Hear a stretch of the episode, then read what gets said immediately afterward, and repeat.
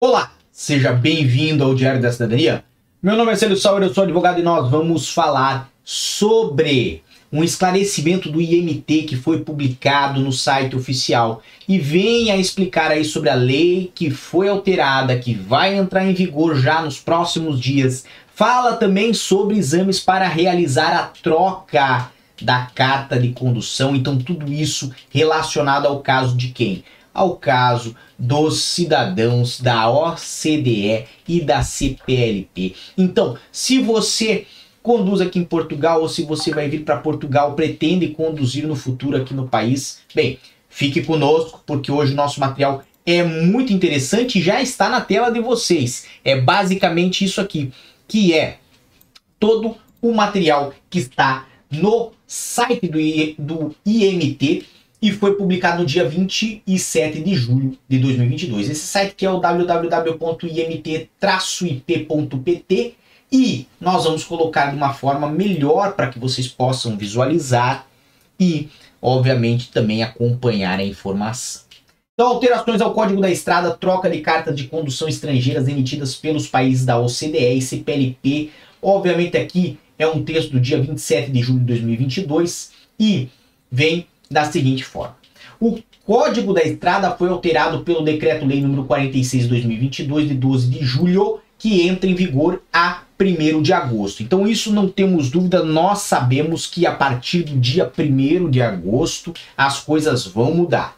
Com essa alteração passam a ser aceitos os títulos de condução dos países da OCDE e CPLP, para efeitos de circulação em território nacional, ainda que os condutores sejam residentes, se observarem os seguintes requisitos. Então, vem aqui duas informações relevantes. A primeira é a quem é aplicável, certo? OCDE e CPLP, como nós já falamos, para efeitos de circulação em território nacional, ainda que os condutores sejam residentes. Então, Aqui nós temos a seguinte observação: ainda que os condutores sejam residentes, então, mesmo que já sejam residentes, vai ser aceito dessa forma, contanto que, obviamente, se observe os seguintes requisitos.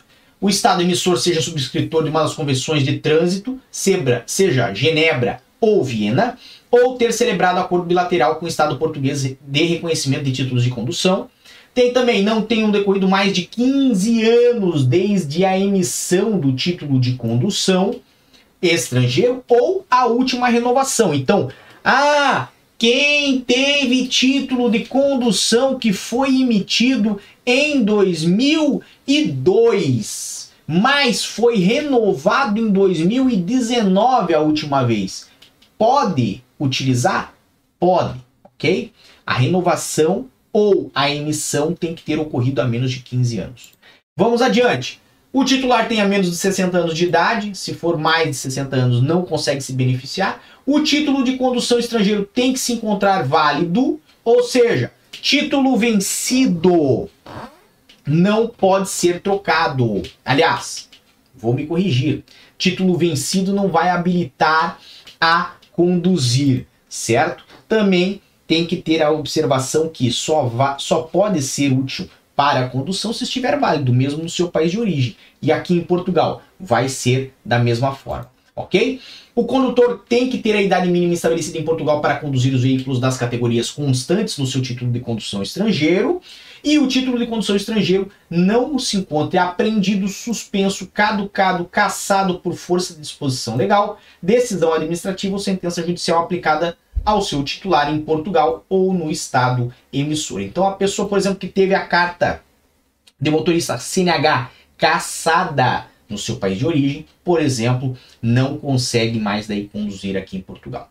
Aqui ainda vem o seguinte: observando se os requisitos assim indicados, passará a ser permitida a condução em Portugal com esses títulos de condução, mesmo após os condutores obterem a residência em território nacional. Então, observe que Aqui nós temos a confirmação daquilo que nós já falávamos para vocês. Que vai ser possível utilizar o título de condução estrangeiro da CPLP ou da OCDE enquanto você estiver em período de turismo. Durante o período que você, se estiver em processo com o CEF, estiver ali a aguardar, vamos dizer que é um processo demorado com uma manifestação de interesse, vai ser possível conduzir? Vai, vai ser possível conduzir.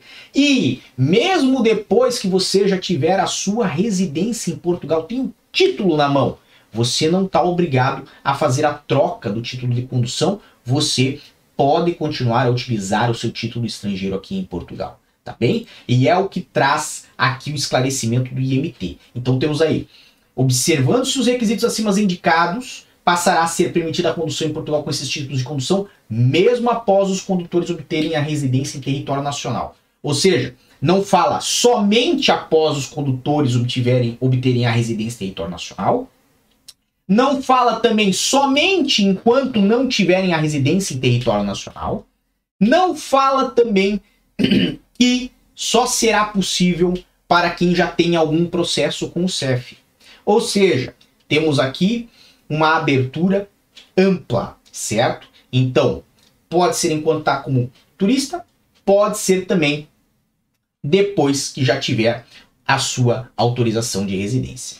É uma permissão que só tem impacto em Portugal, isso aqui é muito importante, pois não está em causa a troca do título de condução estrangeiro por título de condução português, mas apenas a condução em território nacional. Ou seja, beneficiado por estes é, por estas alterações da lei, por esses dispositivos que vão entrar agora em vigor no dia 1 de agosto, você só pode conduzir com a sua carta de condução da OCDE ou da CPLP em Portugal. Ah, mas eu vou dar uma passadinha na Espanha com a minha esposa, posso? Não, certo? Lá na Espanha vão vigorar as regras da Espanha. E se você não estiver mais apto a conduzir na Espanha, você pode ter problemas lá ok? Ah, mas e se eu der um jeitinho se ninguém souber? Amigo,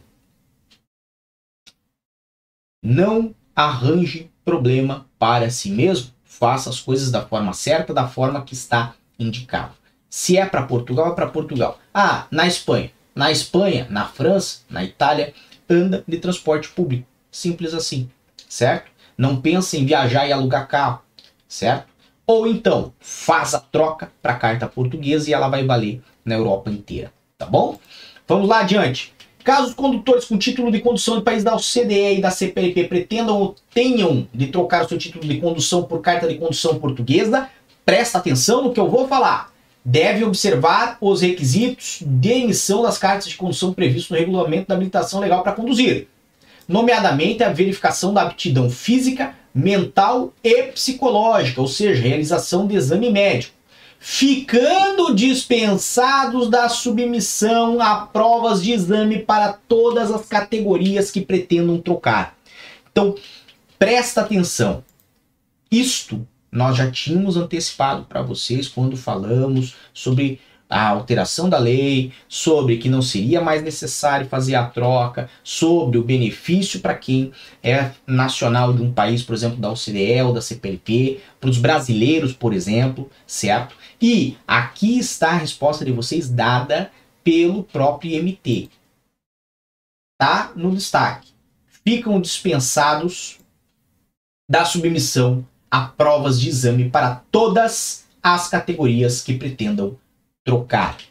Então, obviamente, se você tem a categoria C e vai pedir a C aqui, não vai precisar fazer o teste. Se você tem a E e vai pedir a E aqui, não vai precisar fazer o teste, ok? Os países que estão abrangidos por esse regime são Estados-membros da CPLP, que são signatários de uma das convenções de trânsito, certo? Por exemplo, Brasil e Cabo Verde, estados membros da CPLP que assinaram um acordo bilateral com Portugal, ou seja, Angola, Cabo Verde, Moçambique, São Tomé e Príncipe, estados membros da OCDE que não são membros da EU ou da, é, do Espaço Econômico Europeu e que são signatários das convenções de trânsito. Quais são? Austrália, Austrália, Austrália, não é no plural, pelo amor de Deus.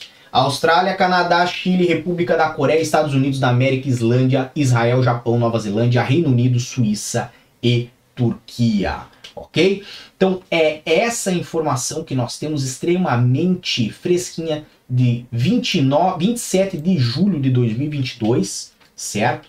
E nós trouxemos aqui para você no canal hoje, no dia 28 de julho de 2022. Lembrando que esse assunto é um daqueles assuntos que vocês mandam para mim lá, ó no meu Instagram, no arroba Sauer, eu sempre tô lá presente, atento. Me mandam no WhatsApp também, me mandam no WhatsApp também. Mas vocês sempre me mandam lá no arroba Sauer, no Instagram, e vocês ajudam esse canal cada vez mais a trazer informação. Tem muitas pessoas mandando mensagens aqui, então vou dar uma olhada. Temos aí José Maria Eliseu Lindomar Robson, Socorro Rita, Gilbert, Michele, Mara, Janaína, Daniele, Portugal na Real com Wesley, Elda Araújo, Renan Souza e muito mais pessoas aqui conosco. Uma boa noite para todos vocês. Vou selecionar alguma coisa que temos aqui. Uh, temos. Vamos lá, vamos lá, vamos lá. Tenho manifestação de interesse. Vou poder trabalhar como motorista? Essa pergunta é muito boa. A princípio, não, tá bom?